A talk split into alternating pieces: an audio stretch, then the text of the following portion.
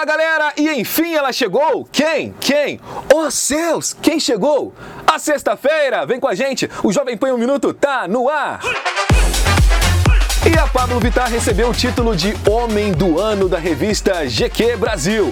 A drag queen de 26 anos foi eleita na categoria pela contribuição à música pop brasileira, pela representatividade da comunidade LGBTQIA+, e pelo uso da voz para propagar a importância da inclusão.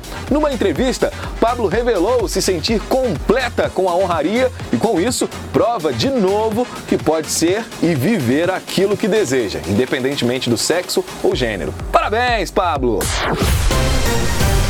Larissa Manoela usou o Instagram para se defender das acusações que teria abandonado a cadela vira-lata Vitória Regina, que adotou no Instituto da ativista Luísa Mel. Depois de ser duramente criticada pela própria Luísa Mel, que apontou que Larissa tem vários outros animais de raça, a atriz explicou que a cadela adotada estava sofrendo com sua ausência e por isso deu o bicho para uma amiga que está cuidando aí muito bem de Vitória e mandando notícias. Fez até o Instagram. Regina tá com uma pessoa de extrema confiança minha, porque ela não se adaptou sem mim, com a minha ausência. E ela começou a ficar muito tristinha, começou a ficar deprimida, começou a brigar com os outros cachorros, não estava comendo direito.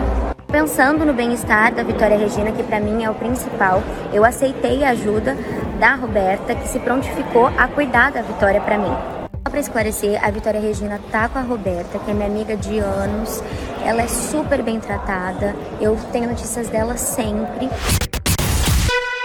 Romana Novaes deu à luz a Raika, segunda filha com a Loki, antes da hora. A criança nasceu na quarta-feira de 32 semanas e o parto prematuro aconteceu por conta de complicações da Covid-19. Romana contou que Raika nasceu de parto natural e está muito bem. Tanto a Loki quanto Romana testaram positivo para a Covid-19 força aí pra família, né, galera? Então é isso, galera. Jovem Pan um Minuto vai ficando por aqui. Semana que vem estamos de volta. Lembrando que também estamos na nossa versão podcast. É só buscar por Jovem Pan BH. Até a próxima. Tchau.